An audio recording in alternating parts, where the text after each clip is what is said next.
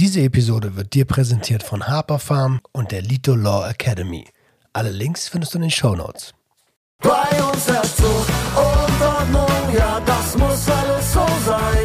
Die Tabletten gibt es auf Rezept und das ist ganz, ganz teurer Wein. Ja,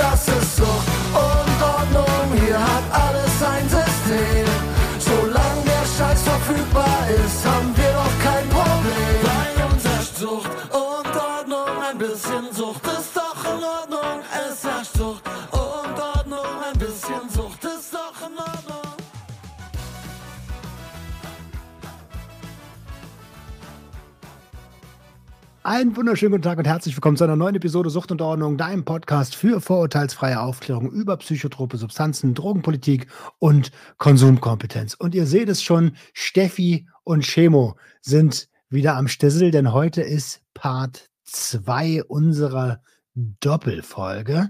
Ähm, ihr habt, wenn ihr die erste Episode noch nicht gehört habt, einiges verpasst. Hört die bitte zuerst, damit ihr dem Ganzen folgen könnt, was in dieser Episode passiert. Denn ähm, wir reden über das Stadion, wir reden über Fetzereien, wir reden aber auch über Prägung. Und ähm, ja, am besten habt ihr so ein bisschen äh, auf dem Schirm, was, worüber wir gesprochen haben, damit wir hier weitermachen können. Jo, wie wollen wir denn weitermachen? Ja, also ich hätte auf jeden Fall nochmal eine äh, Frage zum Thema ähm, Hooligan und Subkultur. Da haben wir in Ja. der vorherigen Folge schon drüber gesprochen. Du hast uns einen tiefen Einblick gegeben, ähm, wie du in diese Szene gekommen bist. Mich würde gerne mal interessieren, du hast vorab gesagt, dass du dem, ähm, den Anspruch an dich hast, dass man sagt, so, er macht das gut, er ist der Beste darin, in dem, was er macht. Ähm, und ich weiß jetzt aus eigener Erfahrung, weil wir, wir kennen uns ja auch vom Tivoli, wir sehen uns da ja auch ab und zu, dass du ein Name bist in der Szene. Also wer, jeder, eigentlich, die meisten würde ich sagen, wissen, wer Shimo ist. Und ähm, ich kann mir vorstellen, dass viele, die zu dir hinaufschauen, die mit drin sind in dieser Subkultur, ähm, vielleicht ähnliche Traumata mit sich tragen wie du oder vielleicht auch andere Traumata in sich tragen und deswegen halt auch in diese Subkultur hinein wollen. Was, wie, wie siehst du das? Mit Sicherheit, mit Sicherheit. Erstmal muss ich aber zu sagen, keiner hat einen Grund, zu mir hinaufzuschauen. Das ist, äh, möchte ich nicht. Natürlich will ich äh, respektiert werden dafür, was ich die letzten 20 Jahre geleistet habe in dieser Szene, definitiv, aber ich bin nicht besser als irgendwer. Mhm. Ja, also ähm, absolut nicht. Ich bin auch für jeden offen und für jeden dankbar, der auf mich zukommt und mit mir reden möchte und alles gut. Definitiv. Diese, diese, diese, habe ich eben gesagt, ne, diese, diese Auffassung, mh, die möchte ich nicht haben. Ich will meinen Respekt für das, was ich getan habe, aber ich bin nicht besser. Niemand ist größer als Alemannia Aachen. Das ist wichtig. Wir haben alle dasselbe Ziel und äh, ja, ist so. Ähm, darum geht's. Wenn ich Menschen was mitgeben kann aufgrund meiner Erfahrung, dann tue ich das von meinem Herzen Mhm. aus, definitiv. Wenn ich jemand, die ersten Rat, den ich jemand geben würde, der neu zum Fußball kommt und das machen würde, würde ich sagen, lass es sein. Okay. Eine Million Prozent. Okay? Wenn du es machst, dann mach es hundertprozentig, aber dann sei dir sicher, dass dieser Weg mit Blut, Schweiß und Tränen, und das meine ich jetzt wirklich äh, sinnbildlich, ähm, gepflastert ist. Und ob es er wert ist, ob ich es nochmal machen würde, ich weiß es nicht. Ich bin vielleicht, wie gesagt, ich bin mit mir absolut cool. Aber um auf deine Frage zurückzukommen, ich weiß, dass die Leute, die es ernsthaft oder gut betreiben, diese Sache, und die es auch jahrelang betreiben, bei denen ist, muss jetzt nicht immer dasselbe Traumata sein, aber und verschiedenste Sachen, ist immer irgendwas vorgefallen, was das äh, beeinflusst hat. Safe, definitiv. Ja, das sind, wie gesagt, Roman hast eben, du hast gesagt, Alkohol war der, ähm, der Einfluss, der deine Kindheit da geprägt hat oder dein Umfeld geprägt hat. Ja. Das ist, wie gesagt, ich kann es auch nochmal darlegen, was meine Eltern betraf. Ähm, bei, mein, bei meiner Mutter war es halt so, der Vater, das war diese klassische Familie, okay, wir gehen jetzt Sonntag in die Kirche, aber danach wurde halt die ganze Familie von dem Großvater durch die Ecken geprügelt. Ja, äh, bei meinem Vater war es so, mein Großvater, den ich leider nie kennengelernt habe, der war vier Jahre in russischer Gefangenschaft, ist, kam dann zurück, ist Alkoholiker geworden, hat sich dann irgendwann Anfang der 70er Jahre erhangen. Mein Vater hat ihn gefunden. Mein Vater war damals schon so ein bisschen in der Hippie-Szene aktiv. Die in dem Dorf hier in Würseln, wo die gewohnt haben, haben das alles auf meinen Vater. Ja, ne, sein Sohn hat, also der Vater hat umgebracht wegen seinem Sohn und dies, das alles und das hat ihn halt sehr gefickt. Und so Wie entstehen kann halt man- diese. Wie, Ja. Entschuldigung, dass ich da reingrätsche. Wie kann man Ja. so blöde sein? Also, wie kann man sowas erstens, wie kann man sowas sagen? Und zweitens, wie kann man den Zusammenhang denn so überhaupt gar nicht sehen? Wenn jemand aus einer Kriegsgefangenschaft zurückkommt, dann wird wohl das kleinste Problem der Sohn sein. Im Gegenteil, der ist wahrscheinlich das Einzige, was so ein bisschen Kraft gibt. Ist das nicht plakat, ist das nicht eins zu eins so, wie die Aufarbeitung dieser Zeit wahrscheinlich gesellschaftlich zu dem Zeitpunkt war? Alter, verrückt. Also ich meine, dass halt alles so verschwiegen wird und nicht ja. sein kann, was nicht sein darf, weißt du so. Äh, ja. Das halte ich schon, also das ist, wie gesagt, ist es für mich alles schlüssig, deswegen bin ich denen auch absolut null böse für irgendwas. Ne? Ich kann es da wirklich nachvollziehen. Ich weiß, was meine Sachen geprägt haben und was die halt geprägt hat. Und das ist völlig wertefrei, ne? definitiv. Aber ich finde, daran sieht man nochmal ähm, Thema transgenerationales Traumata, dass wenn nicht drüber gesprochen wird, dass das halt auch weitergegeben wird. Ne? Und ähm, man vergisst auch ganz oft, dass was Worte einen, also was Worte einem antun können. Man denkt bei Gewalt ja. immer nur an, an körperliche Gewalt, aber Worte sind genauso schlimm. Und dann zu sagen, hey, ähm, das ist wegen dem Sohn, der Sohn mhm. ist schuld daran, das ist also, das ist sowas ich weiß, hart. Ja, ja, ich weiß, dass ihn das Zeitlebens auch sehr belastet hat und sehr geprägt hat. Und wie gesagt, dann, dann kommt immer das zu tragen. Äh, mein Vater war halt einfach ein Mensch, der halt anders als ich darauf reagiert hat. Ich habe halt einfach, ich will jetzt nicht sagen Glück, aber ich habe einfach anders reagiert. Ne? Mein Vater hat dann noch sehr destruktiver als ich äh, reagiert. Ich meine, ich muss auch nachwirkend oder nachbetrachtend sagen, dass mit Sicherheit auch das Verhalten von mir gerade in den letzten Jahren mit Sicherheit auch selbstdestruktiv war und auch den Ursprung darin hat. Also das kann ich auch nicht ausblenden ich bin halt einfach, wie gesagt, diesen Weg gegangen. Ich habe gesagt, gelernt halt, dass Gewalt, die Gewalt kann, zu kanalisieren. Und das ist der einzige Unterschied. Safe. Also das ist ne, mhm. definitiv. Ähm, jetzt hast du äh, vor, also ziemlich gegen, gegen Ende, so in den letzten zehn Minuten der letzten Folge, ähm, so einen Satz gesagt, der hat mich, der hat mich sofort abgeholt. Ne? Also dann, dann bist du fertig da mit, der Action, trinkst ein Bierchen, ziehst, zupp, zuppelst eine Nase und ähm, und damit hast du ja eigentlich auch schon zwei deiner Substanzen ähm, so ein bisschen angeteasert. Jetzt kann man sich natürlich einiges durch die Nase ziehen. Ähm, wie, wie, wie kam der Konsum in dein Leben? Ja, richtig. Das ist auch so ein Paradoxon, ne? Wenn du, wenn du so was, ich war ja eigentlich immer total anti-Drogen aufgrund meiner, meiner Herkunft, meiner, weil ich ja von, von Drogen gesehen habe. Und da kommt so ein bisschen wieder dieses, ähm, also ich muss dazu sagen, ich habe fast alles, oder ich habe viele Drogen probiert. Ich habe zweimal LSD genommen, ich habe äh, ja Speed eine Zeit lang halt, ne? Aber ich habe eigentlich meine einzige große Affinität ist halt äh, zum Kokain und die ist halt leider sehr stark ausgeprägt. Ähm, Kenn ich. Ja, war halt dahingehend dieses also im Nachhinein, jetzt wo ich, wo ich weiß, wie stark und gefährlich Kokain ist, ist für mich mindestens genauso, so, genauso gefährlich und stark wie Heroin, sage ich ganz ehrlich. Ähm, ich habe mir das natürlich am Anfang schön geredet, weil Kokain hat natürlich auch diesen, diese ja, Pseudo-Glamour-Scheiße, ne? Dieses, ja, es ist was ganz anderes als Heroin, es hört sich ja anders an. Es ist natürlich dann auch eine, eine, eine Szene-Droge wieder. Wir kommen wieder zur Subkultur. In der Fußballszene ist Kokain natürlich unglaublich verbreitet. Ähm, ja, und dann sind wir hier, wir, wir leben in Aachen. Ja, also es ist so omnipräsent. Ich denke, wenn ich jetzt irgendwie in Bayern am Dorf überleben würde, dann hätte mein Leben sich auch dahin ein bisschen anders verfaltet. Aber jeder Wichser äh, ist hier Pusher und es ist so omnipräsent und auch äh, ja nicht, nicht, nicht, so, nicht so teuer wie anderswo. Ähm, gerade wenn man sich dann später noch in Kreisen bekehrt, wo es eh dann, ne, verstehen uns einfacher ist. Ähm, ja, ja, das war so das, was, was halt äh, sich eingeprägt. Aber das war auch ein schleichender Prozess. Es fing ganz einfach an, halt, wie gesagt, beim Fußball halt meine Nase, dies, das. Dann gab es mal Phasen, wo ich halt wirklich, also ich habe mit 17 angefangen das erste Mal. Äh, dann gab es natürlich auch Phasen, wo ich es mal wirklich Monate oder ja, mehrere Monate gar nicht genommen habe. Und dann wurde es halt mal wieder präsenter. In den letzten Jahren oder immer mal ist es mir entglitten, wo ich gemerkt habe, okay, weil ich sag mal so, du weißt selber oder wir wissen alle selber, Drogen nehmen kann Spaß machen, ist cool, aber nicht, wenn man nicht mehr aufhören kann. Dann ist das, beziehungsweise wenn es zum Selbstzweck wird. So, ne? Und irgendwann wurde bei mir Koksen zum Selbstzweck so. Ähm, ich, Warum zum Selbstzweck? Ich weiß es, es war auch so, ich habe, wenn ich, das ist natürlich auch, da muss ich auch wieder realistisch sein. Ne? Ich führe halt ein Leben. Ich bin nicht der Mensch, der jetzt hier, äh, dann, also ich mache jetzt diesen Sober Oktober mit zum Beispiel. Ich will jetzt mal vier Wochen kein, kein Alkohol trinken, keine Drogen nehmen. Das werde ich auch versuchen durchzuziehen oder will das versuchen durchzuziehen, werde das auch schaffen, sagen wir so. Ähm, weil ich aber gemerkt habe, dass ich bei ähnliche Verhaltensmuster wie im letzten Jahr gefallen bin, dass ich sage, ich habe Sachen im Leben, die mich abgefuckt haben und habe dann das durch einen Überkonsum gesteuert äh, oder kompensiert. Mhm. So, dem wollte ich einen, einen Regel geben, weil das war im letzten Jahr halt so, wo es von meiner Trennung war. Ähm, ja, ich habe mich total verloren halt. Ne? Ich war äh, wirklich, mir war alles scheißegal. Ich meine, vielleicht brauchte ich das auch zur Verarbeitung. Ich will es gar nicht bewerten, weil jeder Mensch geht damit anders um.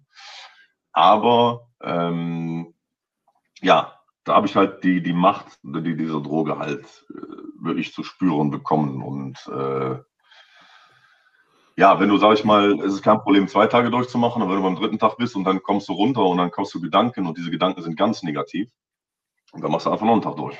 So, bis dann irgendwann ja. am vierten Tag und am fünften dann wirklich am Weg bist und so. Dann das, so, das ist halt vereinzelt vorgekommen und das ist halt der Punkt, wo man sagt, okay, wenn die Droge dich nimmt und du nicht die Droge, und das ist bei Kokain ganz, ganz schnell der Fall und ganz, ganz einfach, dann ist schwierig. Und das ist aber auch ein Punkt, wo ich sage, äh, das wird mich mein Leben lang begleiten. Also das wird eine Sache sein, der, diese Aufgabe werde ich mich das Leben lang stellen, weil ich eben nicht, da mache ich mir jetzt keine Illusion, ich glaube nicht, dass ich jetzt hier mein Leben lang die nächsten zehn Jahre beim Fußball bin und dann jedes Wochenende auf Wasser und jedes Wochenende, weil wenn ich trinke, ziehe ich auch, weißt du, das ist und, und umgekehrt. Ist auch besser. Ich glaube, ich habe in den letzten 15 Jahren dreimal gesoffen, ohne zu ziehen. Und du hast ja diese Taktung drin, du säufst dann so, ne, weil das, du, du, Kokain und Alkohol, pennt das gegenseitig aus. Ne? Äh, du bist das so gewohnt. Und wenn du so viel säufst, wie du, wenn du, wenn du ziehst, du kannst ja viel mehr saufen, wenn du, wenn du, wenn du, wenn du, wenn du Kokain nimmst. Und wenn du das drin hast, boah, ich habe mich dann selber, selber nicht erkannt. Und da muss ich ja sagen, so möchte ich auch nicht sein. Mhm. Ich habe dann teilweise Leuten grundlos auf die Fresse gehauen und das ist wirklich was, so will ich nicht sein. Ich habe das dann wirklich geklärt. Der hat auch sein gutes Schmerzensgeld bekommen, von mir aus auch und ohne Diskussion und wollte das auch als zumindest klein wieder gut machen. Aber dieser Mensch will ich nicht sein. Äh, und da muss ich, ich denke nicht, dass ich das für mich irgendwann hundertprozentig ausblenden kann, dass ich sage, ey, ähm, hier nur auf Wasser oder nur auf Bier oder so. Also ich glaube, es ist, ich glaube, es ist ganz, ganz, ganz, ganz wichtig, aus welchem Grund konsumiere ich ihn heute? Und das hast du ja auch schon gesagt. So habe ich gerade einen Schicksalsschlag irgendwie und versuche da weg, also das wegzumachen, ähm, schlechte Gefühle wegzumachen, ist nie eine gute Idee mit Substanzen. Aber ey, natürlich, das ist ja der Grund. Also na klar machen Substanzen Spaß auch. Deswegen nehmen sie ja auch so viele. Deswegen sind sie ja so omnipräsent. So und ähm, und die können einem auch ganz, ganz viel geben.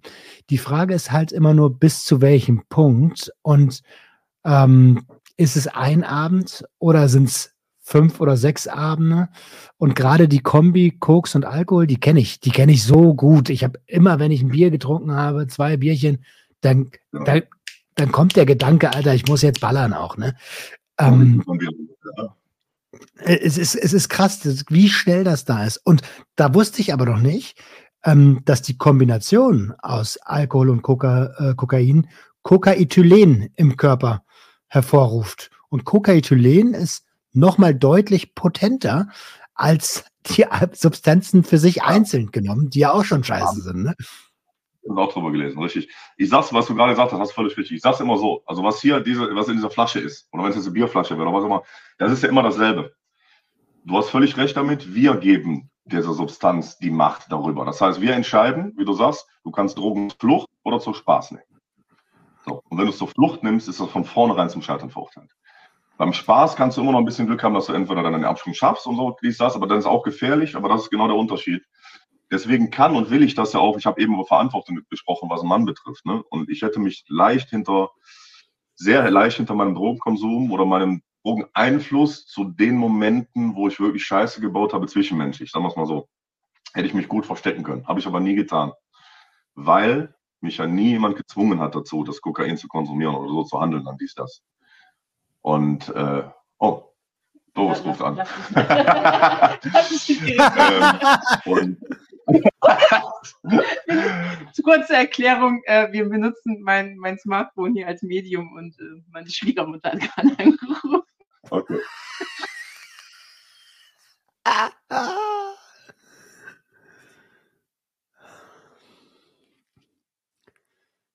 Okay.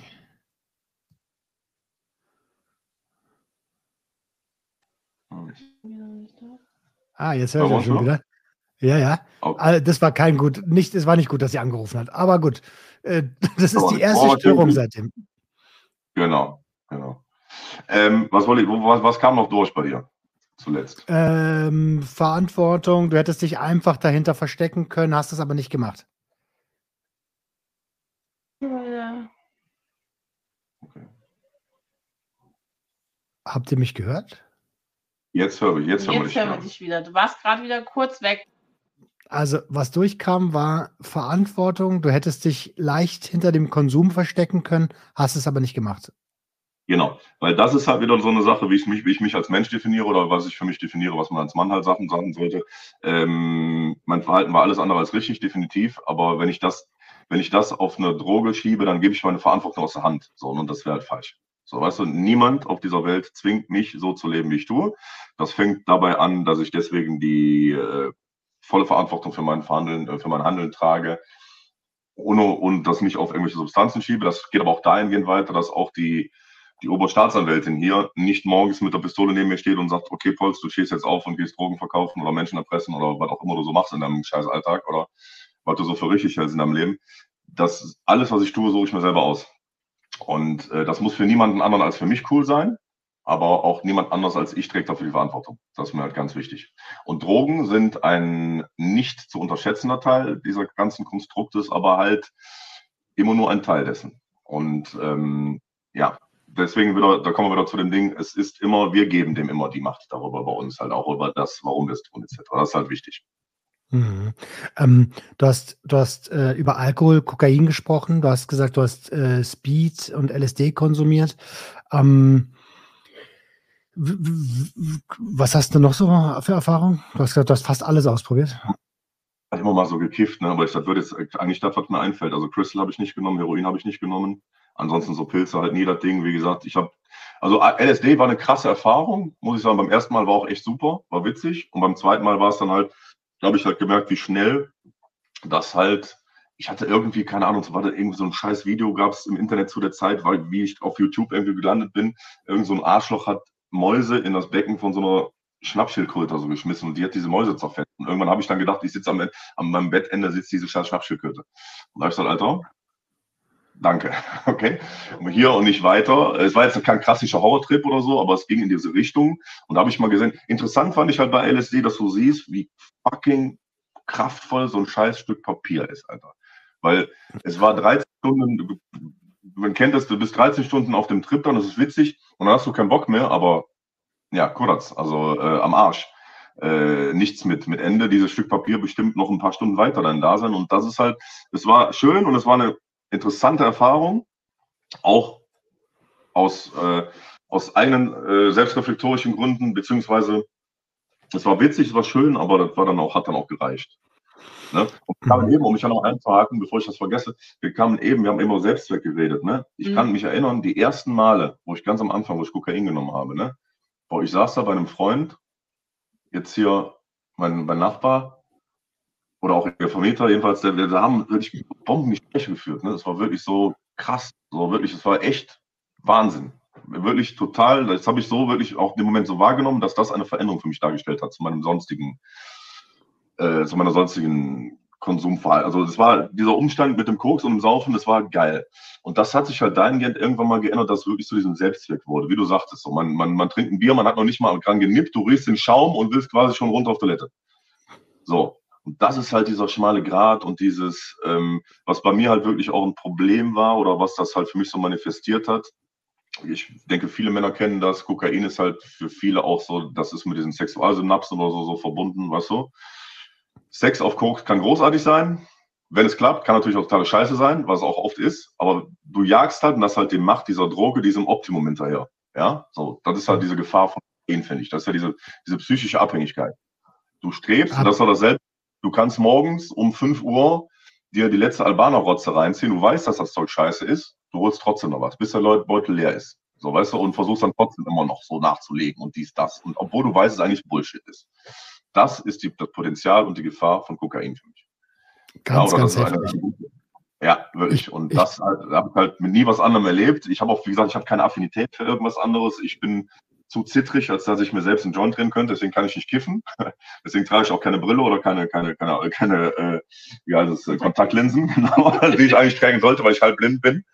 Also. Ähm, ja, ähm, ansonsten, ich habe keine Affinität für was anderes gehabt. Speed fand ich halt immer, ist Affen, ist, ist, ist halt Pisse, ist halt nur Dreck drin, ne? weiß ich auch selber, es schmeckt auch scheiße so.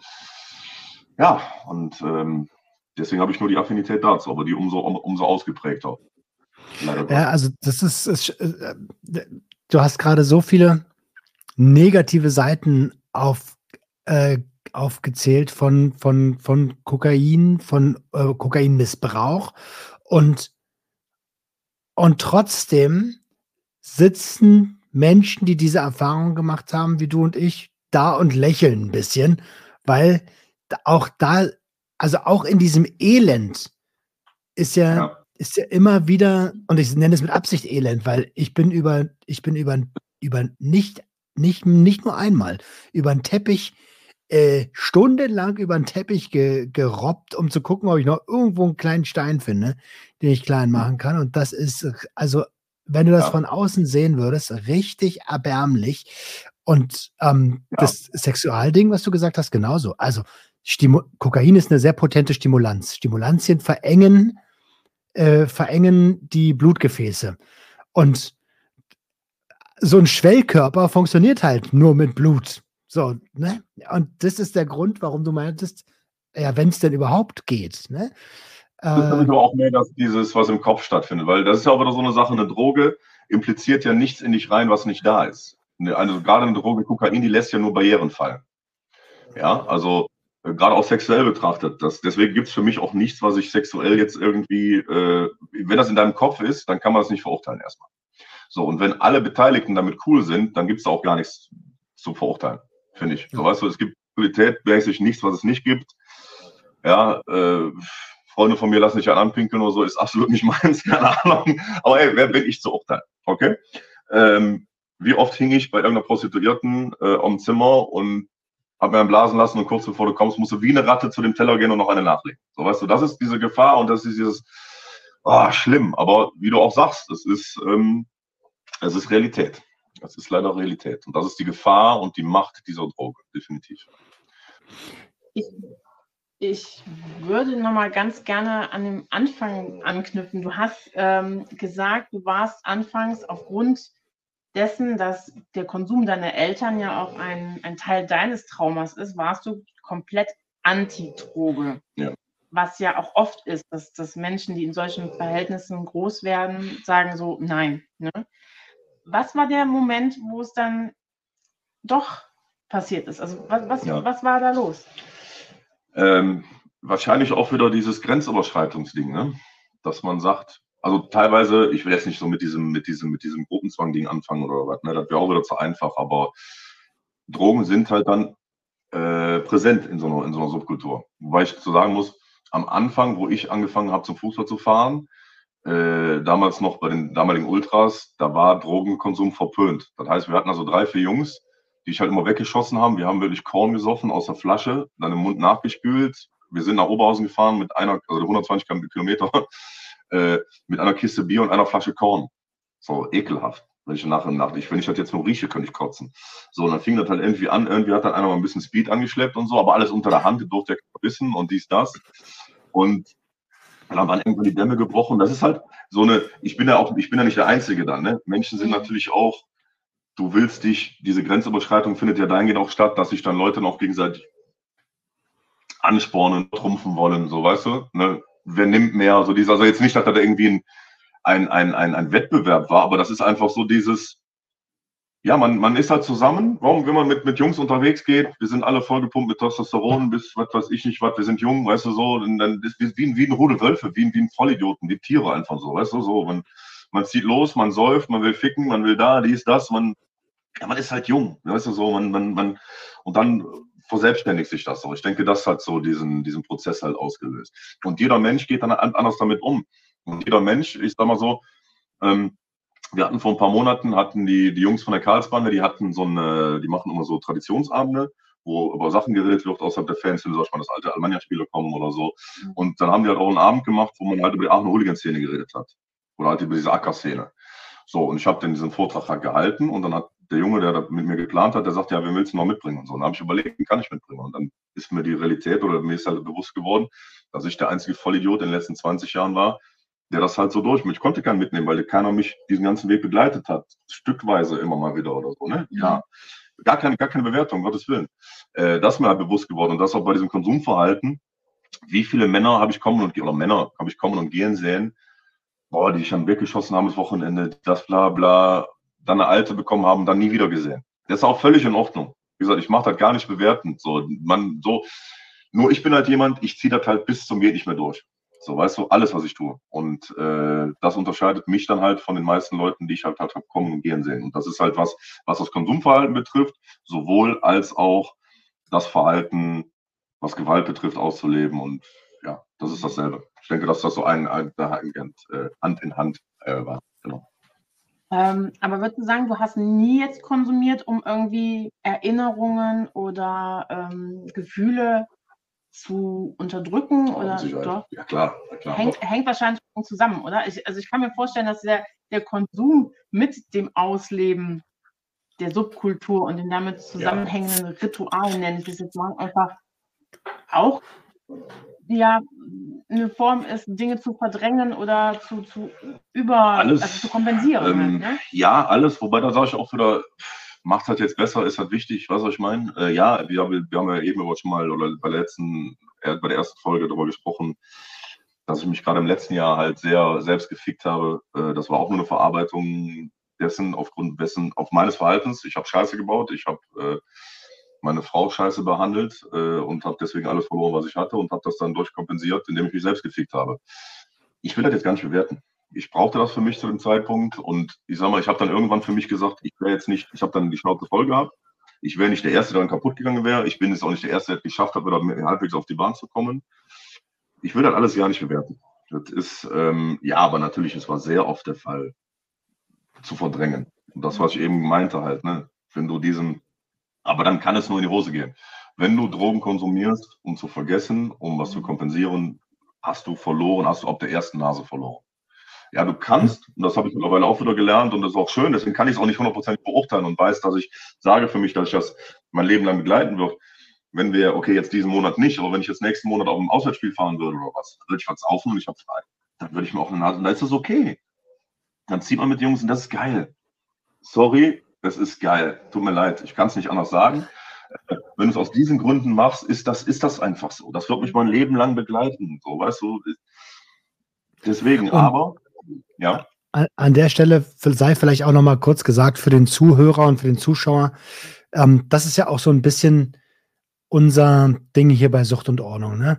Jeder soll seinem Konsum, solange dieser Konsum mit Plan ist, gerne folgen. Wir leben in der Konsumgesellschaft. Es ist absolut naiv zu glauben, in der Konsumgesellschaft nicht konsumieren zu können, so gar nicht.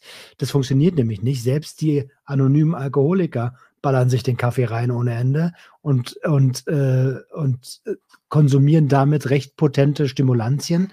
Aber wichtig ist, dass man weiß, was man tut. Und den Eindruck machst du mir.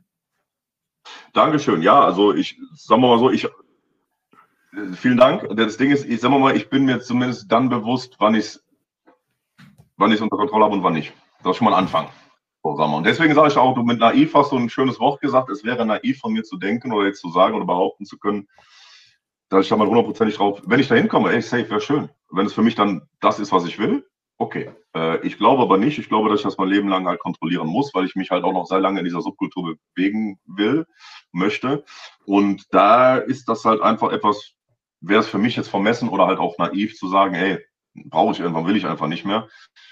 Es ist dazu präsent. Wenn es wirklich nur der Grund ist, um Spaß zu haben, bon Chance ist das auch relativ okay, denke ich. Ne? So. Ja. Aber ähm, es macht auch nochmal deutlich, ähm, es macht deutlich, warum wir auch jetzt hier zu dritt sitzen. Also ähm, Trauma und Substanzgebrauchsstörung hängt einfach so eng miteinander zusammen. Und jetzt bist du ja reflektiert, du du denkst viel über dein Handeln auch nach und bist deswegen in der Lage, das zu kontrollieren. Ne? Meistens. Meistens. das, ist, das ist die Krux, das ist doch das Problem, Freunde, darum geht es doch.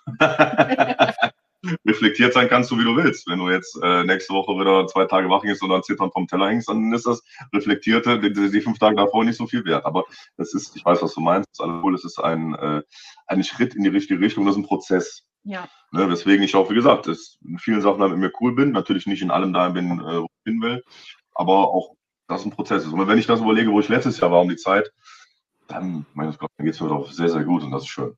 Aber ich, aber ich kann mir vorstellen, dass du bei so einem Vorfall, ich nenne es jetzt einfach mal Vorfall, wahrscheinlich im Nachhinein auch nochmal gestärkt herausgehst anders herausgehst. Also du weißt, du bist ja dessen bewusst, warum das so passiert ist. Und Welchen Vorfall meinst du jetzt? Oder? Jetzt, wenn du sagst, du hast es nicht immer unter Kontrolle, ja. dass es ab und zu mal außer Kontrolle gerät. Du bist ja bisher immer wieder zurückgekommen in die, ich nenne es jetzt einfach Maschine. Ähm, und ja. warst bist in der Lage, darüber zu reflektieren. Was hat dich in diese, diesen Kontrollverlust okay. geführt? Das ne? ist, guck mal, Steffi, das ist euphemistisch betrachtet völlig richtig, aber ich kann natürlich pessimistisch betrachtet sagen, ich bin natürlich auch immer wieder dann im Negativen dahin zurückzugekommen, dass ich nicht unter Kontrolle habe. Deswegen. Okay, ja. Ähm, weißt du, äh, ja, sind, wir mal, sind wir mal ehrlich, es ist, ähm, es ist für mich gerade noch ein, ein äh, andauernder Prozess, sagen wir so. Okay, ja ja, und äh, der viel, viel besser ist. Und äh, das kann ich mir eingestehen, das gestehe ich mir gerne ein. Der auch schon wirklich ist, ist besser als wie äh, letztes Jahr um die Zeit. Das ist halt das, was zählt.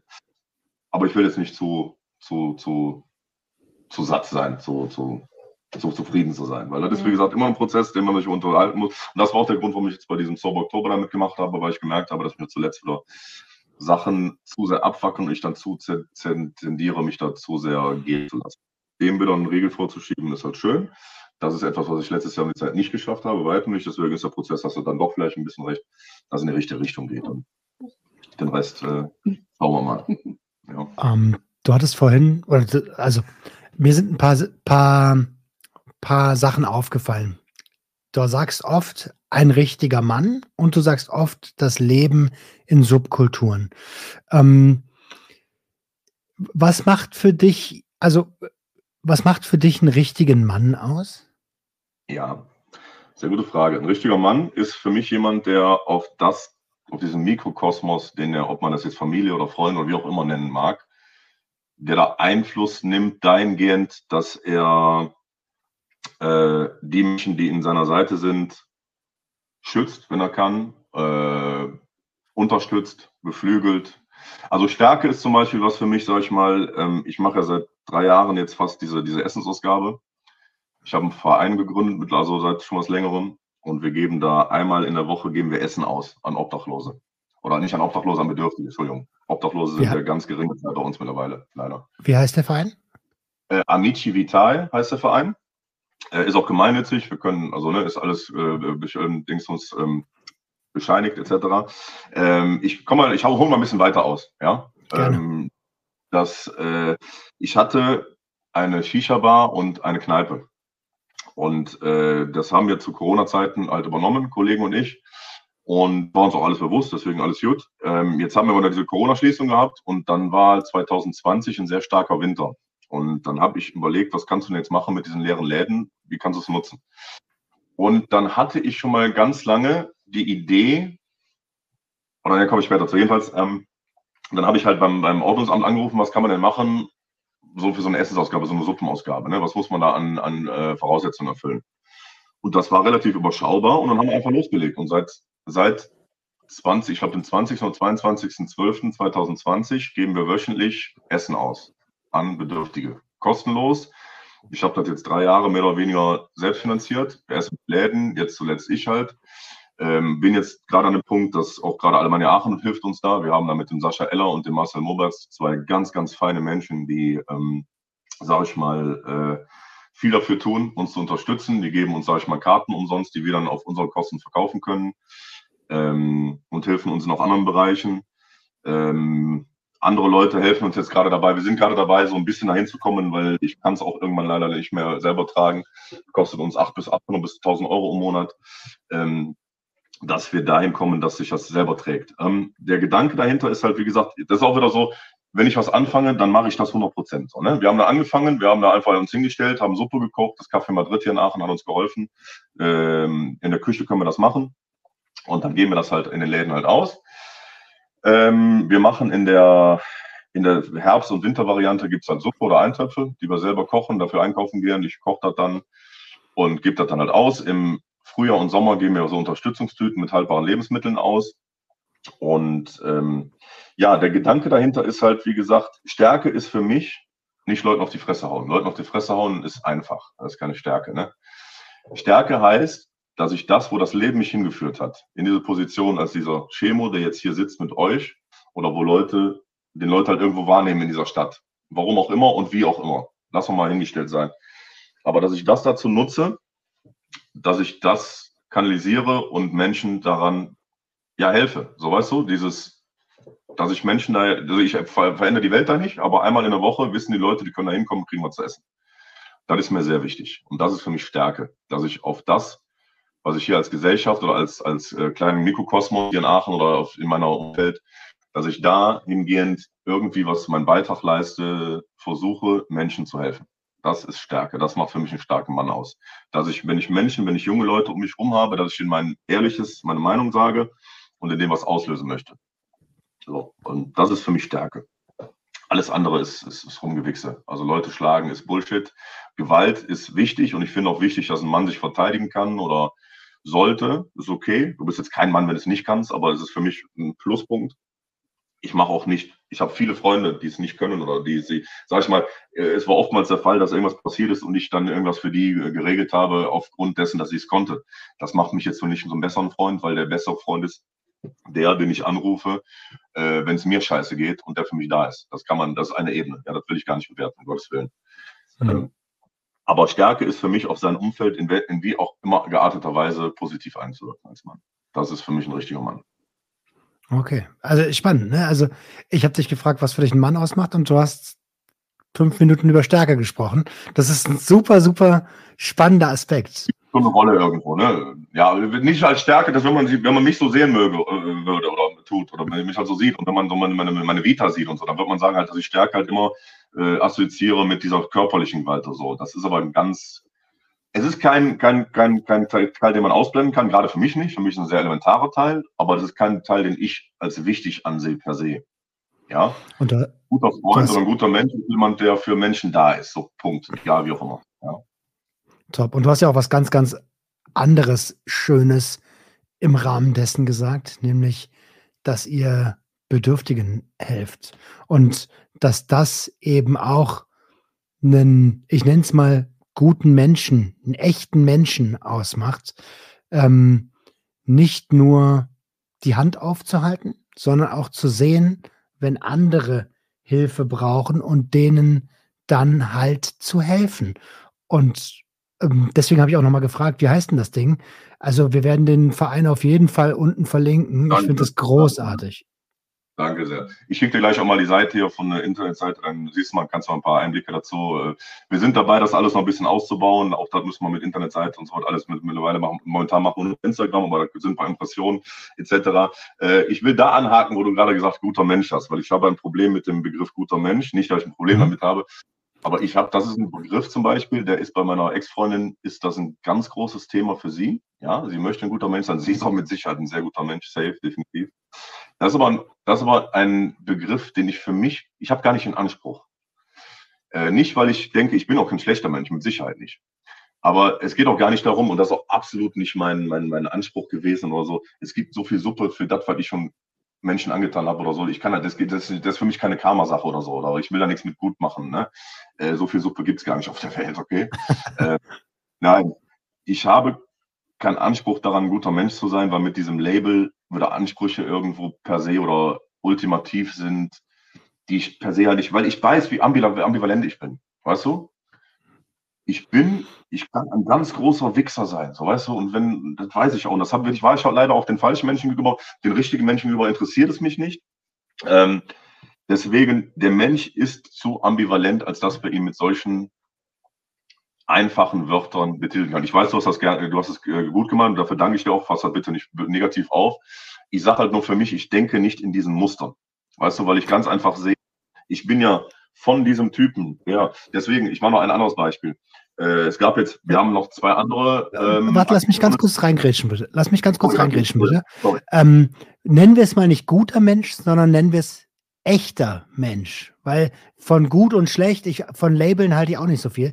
Aber ja, was ich, ich eigentlich meine, ist echt zu sein, so, ne? Okay. Ja, da bin ich bei dir. Das unterschreibe ich. Das unterschreibe ich. Weil äh, ich wollte noch ein anderes Beispiel dazu nennen, wo wir halt, äh, es gibt noch ein, zwei Unterstützungsaktionen, die jetzt gerade laufen, wo dann, sage ich mal, der Partner, ich will jetzt nicht, damit es nicht, ich will jetzt nicht, dass der, der, der Partner, mit dem wir da arbeiten, da reingezogen wird. Jedenfalls, da ist eine Aktion laufen und wir sind da involviert bzw. begünstigt. So. Und der Ausrichter dieser Aktion wird dann angeschrieben von Dritten, dass wir aufgrund meiner Vergangenheit, so, also ich war jetzt vor 15 Jahren, vor 2008 war ich, das glaube ich, das letzte Mal auf einer Demo. Okay? Das war der Antikriegstag in Dortmund. So. Vor 15 Jahren war das. Und ähm, aufgrund dessen sagen die, ja, wir wollten dieses Produkt halt nicht holen, weil wir unterstützen diesen Menschen halt nicht. So, da sage ich ganz ehrlich, das sagt so viel über diesen Menschen aus und nichts über mich. Weil ich brauche mir hier keine, keine, keine, keine Heiligenschein äh, aufzusetzen oder so. Aber diese Menschen, die jetzt, weil es geht nicht um mich bei dieser Sache, verstehst du? Es geht um diese Leute. Und wenn du deswegen darauf verzichtest, diese Sache zu unterstützen, weil du glaubst, mich zu kennen oder irgendwas über mich zu wissen, da sind wir bei diesem, weißt du, bei diesen Labeln, so, dann sagt das einfach nur alles über dich, weil wie viel Zeit hast du dir denn in den letzten Jahren genommen? Wie oft hast du denn gekniet beim Obdachlosen? Hast du deine, deine Karte in die Hand gedrückt? Hast du mit ihm geredet? Hast gesagt, hör mal, komm noch dann und dann hin? Wie viele Stunden hast du denn in der Küche gestanden oder bei Kälte und diese scheiß Suppe ausgegeben? Okay? Wer bist du denn, über mich zu urteilen, du Fotze? So, weißt du, was ich meine? Äh, es geht, darum geht es auch gar nicht darum, ob ich deswegen besser bin. Aber diese Leute sind einfach nur scheiße. Die, die glauben, irgendwas wissen, zu wissen über einen anderen Menschen. Deswegen sage ich, sorry, ja, ich bin ambivalent, ja, ich bin Gewalttäter, ja, ich bin Hooligan, ähm, aber ich bin so viel mehr als das und jeder Mensch ist das eigentlich. Weißt du? Jeder Mensch ist mehr als sein Konsumverhalten, jeder Mensch ist mehr als der Obdachlose, der jetzt gerade da steht und halt nichts hat. Und ich sage dir ganz ehrlich, der Mensch an sich, ich biete den Menschen bei dieser Sache nur Optionen. Ja? Äh, ob der die wahrnimmt oder nicht, das ist dem überlassen. Das will ich gar nicht beurteilen. Ich finde es schade mittlerweile, aber ganz ehrlich, wir haben kaum Obdachlose als Gäste, so war es natürlich auch ganz anders geplant. Und mittlerweile muss ich sagen, ich habe immer sehr viel Geld noch so per se dann rausgegeben, wenn ich Jungs gesehen habe, weil, wie gesagt, Aachen ist klein, man kennt sich und so, ne? Mittlerweile sage ich äh, ganz ehrlich, Alter, komm doch bitte zu mir, nimm die Tüte, von mir aus schmeiß die Tüte doch weg. Aber komm jetzt nicht um 16 Uhr montags, wenn um 15 Uhr die Ausgabe ist und mich, hau mich nicht um 16 Uhr für Geld an, Weißt du, so, da komme ich mir ein bisschen verarscht vor. So ein bisschen, weil Drogen nehme ich auch gerne, okay. weißt du, da brauche ich jetzt auch nicht über den reden. Alles gut, es geht darum, ich gebe den Menschen die Option, was zu tun. Wie die Menschen sich entscheiden, ist immer noch so. Und deswegen, genauso wie der dann weniger schlecht oder besser ist als ich, bin ich das nicht. Deswegen, ich tue mir schwer mit diesen Labels. Ähm, aber äh, sehr dieses echte, echter Mensch ist ein, ist ein schönes, schönes Kompliment. Ja, danke. Ja, sehr, sehr gut gesagt. Ähm, ich habe unweigerlich den Gedankengang gehabt, so dass heute in unserer, in so unserer heutigen schnelllebigen Gesellschaft ähm, Menschen nahezu dazu gezwungen werden, sich schnell für A oder B zu entscheiden, was, was eine Menge Spaltung ähm, als Konsequenz hat. Ähm, wie, wie stehst du zu dieser Entwicklung? Weil, also, mir ist, ich, ich glaube, ich weiß, so ungefähr, wo die Antwort hingeht, aber ich habe dich jetzt schon ein paar Mal intervenieren hören, ähm, um, wenn es um, ums Labeling geht. Und es geht ja bei diesem, ich muss mich schnell für A oder B entscheiden, ganz oft um schnelles Labeln. Ne? Ja, ähm, wie gesagt, also es ist, äh, ich bin jemand, da bin ich auch sehr stolz drauf, oder es ist mir sehr wichtig, beziehungsweise es war, wir hatten immer mal vor kurzem darüber geredet, ähm, dass dir bewusst sein muss, wer du bist. Ja, mit allen Konsequenzen, positiv wie negativ. Und das war für mich so ein Struggle, den ich irgendwann halt auch hatte äh, oder abgeschlossen habe für mich dann. Und dem ich jetzt, und das ist für mich ein großes Stück persönlicher Freiheit, dass mir wirklich absolut scheißegal ist, was ein Mensch um mich denkt. Wirklich definitiv, safe. Ähm, das heißt nicht, wie gesagt, ich bin jemand, deswegen sitze ich hier und so würde ich mich in eine Kneipe jetzt morgen hinsetzen oder bei einem Bäcker oder wenn, wenn mich jemand Interesse hat daran, meine Geschichte zu, zu erfahren, dann erzähle ich dem und was er damit macht, ist seine Sache. Ich werde mich aber für kein Geld der Welt, für irgendwas klein machen oder verändern. Ja, ähm, ich habe das große Glück, dass ich ein, zwei Leute von Alemannia erkenne und die mir dann auch ein bisschen unter die Arme gegriffen haben, als ich meine Kneipe noch hatte. Und dann saß dann auch teilweise der, fast der ganze Vorstand bei mir. Und ich habe auch direkt gesagt, ich sage, Männer, guck mal, ich danke euch dafür, dass ihr jetzt hier seid. Aber ich weiß aus Erfahrung raus, ich bin euch auch gar nicht böse, dass Stimmen aufkommen werden oder können, ja, was wollt ihr denn mit dem und dies und das und bla bla. Ich sage euch nur, guck mal, ich sage euch alles, wenn ihr wollt. Ich bin euch nicht böse wenn ihr, äh, wenn ihr jetzt nicht mit mir am Tisch sitzen könnt, aber ich werde mich für kein Geld der Welt für irgendwas äh, ändern. Du wirst für mich, ich hätte ja leichtes sein können, mir irgendwas zu verschweigen oder so, weißt du, was ich meine? Aber muss ich nicht, habe ich nicht nötig. Ich bin der, der ich bin. Wer damit cool ist, ist cool. Wenn nicht, tschüss, mal das alles gut. Aber mir ist wichtig, dass ich mich für nichts Materielles oder für gar nichts auf dieser Welt für irgendwas ändere. Nur für mich weißt du, wenn ich die Überzeugung habe, so zu denken, zu handeln und reden zu müssen, dann tue ich das. Und dann sind mir Konsequenzen egal. Dann brauche ich auch nicht diese zwei Euro oder dieses Geld von diesen Menschen, die denken, äh, irgendwas über mich äh, wissen zu müssen. Ähm, okay, brauche ich nicht, dann bezahle ich es halt lieber noch zwei Jahre selber oder weniger oder wie auch immer. Aber ähm, das ist eine Stärke von mir, dass ich sage, hör mal, ey, mir ist egal, was du denkst, ich bin der, der ich bin und ich bin halt jetzt hier. So weißt du, das ist, äh, so trete ich im Internet auf. Ich bin da auch sehr offen mit, was meine, ja, mein Hobby so angeht und so was alles. Ne? Wer damit klar, cool ist, ist, ist gut. Wer nicht, ist auch okay. Ja, definitiv. Mhm. Ähm, Steffi?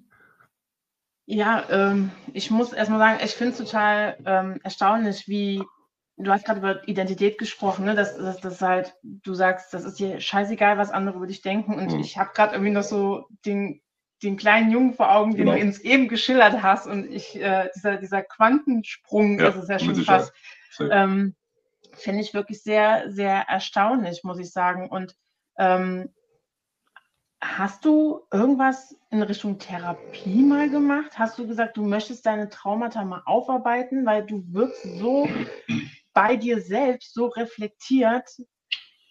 Ähm, ich habe mich eigentlich mein ganzes Leben schon immer sehr hinterfragt, definitiv. Ich habe auch mhm. zweimal äh, eine Therapie angefangen beim Psychologen oder so. Das Ding ist halt, das war auch so ein Schlüsselmoment, wo ich mir gemerkt habe, dass schon so zu der Endzeit meiner Beziehung äh, mir dieser Kokainkonsum so ein bisschen um die Ohren geflogen ist. Ne?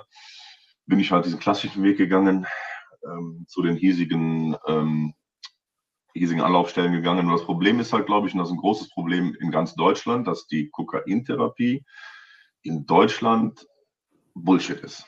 Ja, weil mir wurde dann dazu geraten, hier in diese, in diese Klinik zu gehen, ins Alexianer so, wo ich sage, Alter, hey. Weil ich habe dann angerufen und ich habe auch, safe, ich habe das gemacht. Und ich, ich stand in diesem Treppenhaus bei dieser mobilen äh, ambulanten Therapie und ich hatte Tränen in den Augen, weil ich habe mir realisiert, das ist ja Alter, wo du herkommst und das ist ja nicht das, was du für dein Leben willst. Ne? Aber ich habe es gemacht und wo der Mann mir dann gesagt hat, hör mal, äh, komm dann erstmal, wenn du drei Tage nüchtern bist. Ich sage, Alter, ich habe kein Problem mit drei Tagen nüchtern zu sein, okay? Darum geht es hier nicht. Ich muss lernen, was ist der Ursprung dessen oder wie kann, warum kann ich es kontrollieren?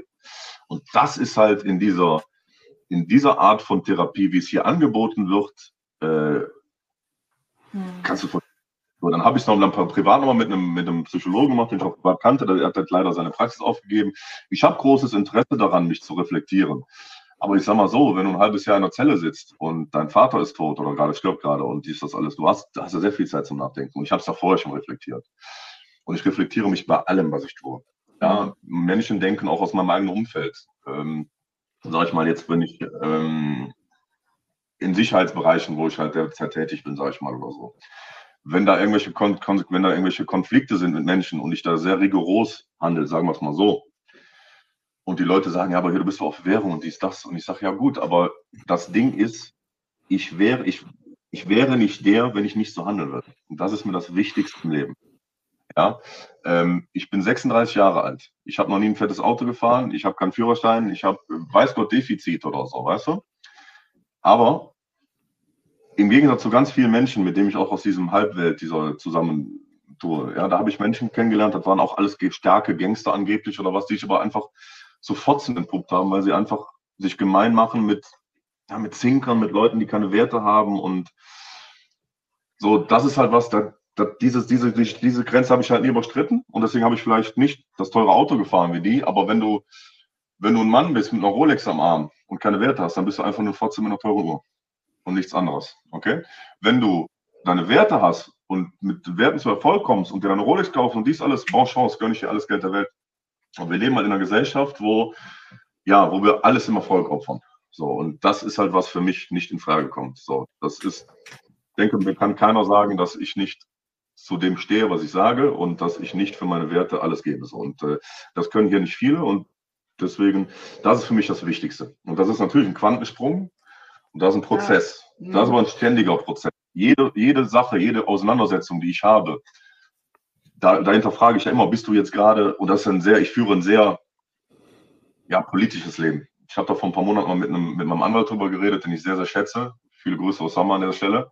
Ganz, ganz feiner Mensch.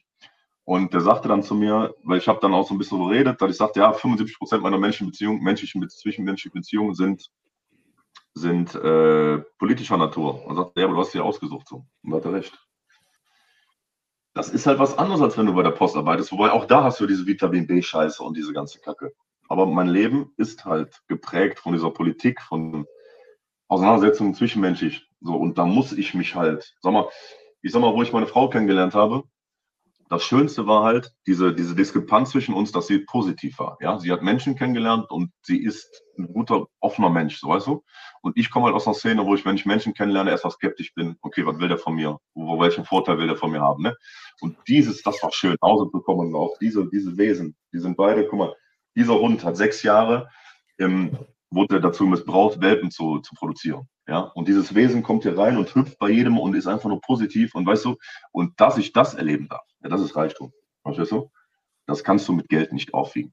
Und ähm, das ist wertvoll, das ist Leben und das ist halt alles das, wo ich halt, ey, am Ende des Tages habe ich mir alles ausgesucht. Und ich muss mich jeden Tag reflektieren, ist das, was du tust, gerade richtig? Und kannst du es mit dir halt ähm, vereinbaren? Und das hat halt eine unglaubliche per se eine Reflexion mit, sich mit sich. Vielleicht ist deswegen der Grund, warum ich halt oder warum ihr denkt oder mir attestiert, was ich schön finde, reflektiert zu sein, weil ich halt jeden Tag mit Entscheidungen konfrontiert bin, die meine Werte hinterfragen und die mein, mein Leben halt äh, widerspiegeln. So. Und ja, das ist nicht immer einfach, scheinbar ein guter, eine gute Schule. Also du hast auf jeden Fall vielen Menschen einiges voraus, weil ganz, ganz viele Leute in unserer Gesellschaft wissen ja noch nicht mal, dass sie Werte haben. Und wenn ja, wie diese Werte aussehen. Ähm, jetzt ist so ein bisschen die Frage, du hast es vorhin schon so ein paar Mal gesagt, wie lange kannst du denn diesen Lebensstil noch machen? Was ist dein, was ist dein Plan? So, wo geht die Reise für Chemo hin? Die Reise, ich bin äh, so gesehen cool mit dem, ähm, wie gesagt, ich habe jetzt, es ist nicht so, dass ich einen Todeswunsch habe, aber das ist so, was kommt, ist für mich cool. So weißt du, alles, was kommt, ist Bonus. Ich habe wirklich zehn Jahre mit einem ganz, ganz großartigen Menschen äh, verbringen dürfen. Ich habe ganz, ganz tolle Wesen hier in meinem Leben. Und alles, was jetzt verkommen, ist Bonus. Ich habe es halt gegen die Wand gefahren, ich habe es verkackt und alles, was draus wird, werden wir sehen. Aber an sich, für mich, bin ich cool. Wenn der Weg in Richtung nicht so schöne Sachen geht, dann wird das halt mal der Fall sein, dann ist das so. Okay, dann habe ich mir das ausgesucht. Nichts, was ich erstrebenswert finde, aber dann, für mich ist alles in Ordnung. Ich bin so gesehen für mich sehr, sehr gefestigt und nehme halt alles so, wie es ist. Ich habe keinen Plan. Das kann ich ja nicht sagen, weil ich nicht.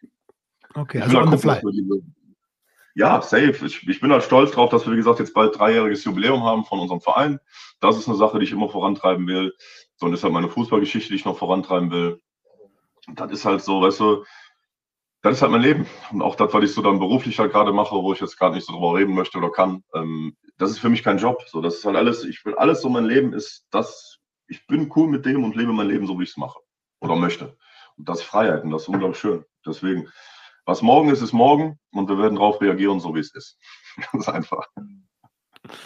Ey, das ist ein, meines Erachtens nach ein super schöner Schlusssatz. Steffi, hast du noch, ähm, hast du noch was auf dem auf dem Zettel, weil, äh, nee, hast du noch was auf dem Zettel? Nee, habe ich nicht. Außer, dass ich finde, dass man äh, aus dem, was du jetzt uns hier erzählt hast, kann, glaube ich, jeder, der das hier hört oder sieht oder gesehen hat, was mitnehmen.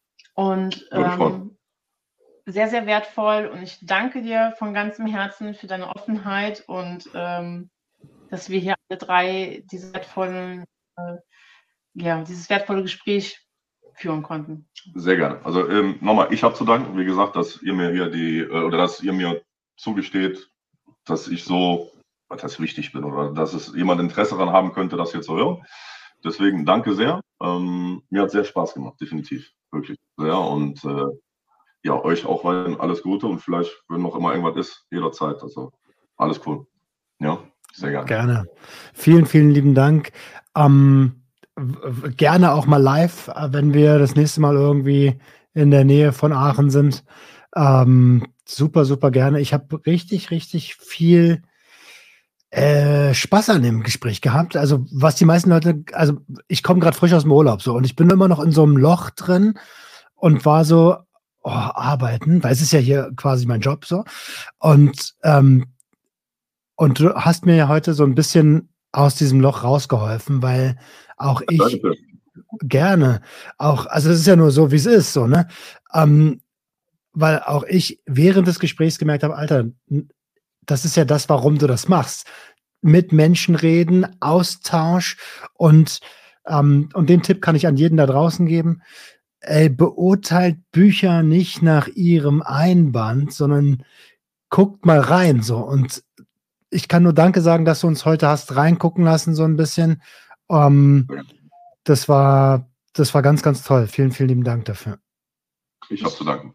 Ich würde vielleicht auch noch mal ganz kurz ergänzen. Ähm, ich glaube, du machst auch vielen Menschen mit Traumata auch noch mal äh, Mut, weil du zeigst, wie individuell es ist. Traumata sind individuell, aber auch die Art und Weise, mit ihnen umzugehen, ist individuell. Und es gibt nicht die eine Lösung, es gibt nicht den einen Weg, nicht die eine äh, Therapie, die man machen kann, sondern man, man muss seinen eigenen individuellen Weg finden und ich finde, du bist ein wunderbares Beispiel dafür, ähm, dass man das schaffen kann und das Beste daraus machen kann. Wenn ich da ganz kurz, das ist eine sehr gute Sache, dass du sagst, da würde ich gerne kurz noch an, äh, anknüpfen. Ähm, wir haben immer ganz kurz darüber geredet, im Prinzip, und das ist was, wo du sagst, ich will jetzt nicht dazu aufrufen, Hooligan zu werden oder ein Leben zu führen wie ich, auf gar keinen Fall. Aber wenn wir es darum, dass wir eine Entwicklung machen können von einem ängstlichen Jungen zu einem sehr selbstbestimmten, relativ starken, was man auch immer stark achten möchte, Jungen, dann möchte ich euch sagen, wenn ich das schaffen kann, hört sich jetzt blöd an, aber dann kann das jeder, weil ich merke ja auch im Prinzip ist mir in mir immer noch der ängstliche kleine Junge, safe, der auch überwunden werden muss. Und ähm, das ist möglich, safe. Natürlich geht es nicht darum, das in diese Richtung zu machen, da würde ich abraten, aber man kann es ja auch in anderen Bereichen. Man kann zu sich stehen und man kann alles erreichen, was man möchte. Safe, das ist das, definitiv. Das ist definitiv, da würde ich ansetzen und das ist möglich. Und wenn das jemand mitnehmen kann und möchte, auf wie auch immer geartete Art und Weise, sehr gerne, Bonne Chance. Vielen Dank. Geil. Bestes Schlusswort, ihr Lieben. In diesem Sinne, ähm, checkt bitte Amici äh, Vitae Amici aus. Vital. Jawohl, Amici Vitae. Amici Vitae, richtig. Unten in den Show Notes äh, könnt ihr es sicherlich unterstützen, wenn ihr die Arbeit feiert. Und ja, viel mehr bleibt uns gar nicht übrig, außer abonniert den Kanal, wenn ihr hier gerade auf YouTube schaut, aktiviert die Glocke, wenn ihr keins von diesen spannenden Gesprächen verpassen wollt. Und ähm, ja, bleibt auf jeden Fall dran, denn es gibt in Zukunft auch wieder einiges an Selbstfürsorge-Challenges, die genau das unterstreichen, was Chemo gerade gesagt hat. Wenn man etwas möchte, wenn man es wirklich will, hier oben passiert super viel, dann kann man das auch schaffen. Wir haben letztens ein Video gepostet, wie wir aus dem Nichts einfach äh, 21 Kilometer gewandert sind als absolute Couch Potatoes. Ähm, ich bin in drei Tagen nach Rostock gefahren mit dem Fahrrad und es werden mehr so eine Sachen kommen, ähm, die euch zeigen sollen, hey, alles ist möglich. In diesem Sinne. Also. Okay. Alles gut. Sind wir raus. Danke für das tolle Gespräch. Ciao, ciao. Ich habe zu danken. Danke euch. Ciao. Ein bisschen Sucht ist doch in Ordnung. Es herrscht Sucht und Ordnung, ein bisschen Sucht ist doch in Ordnung.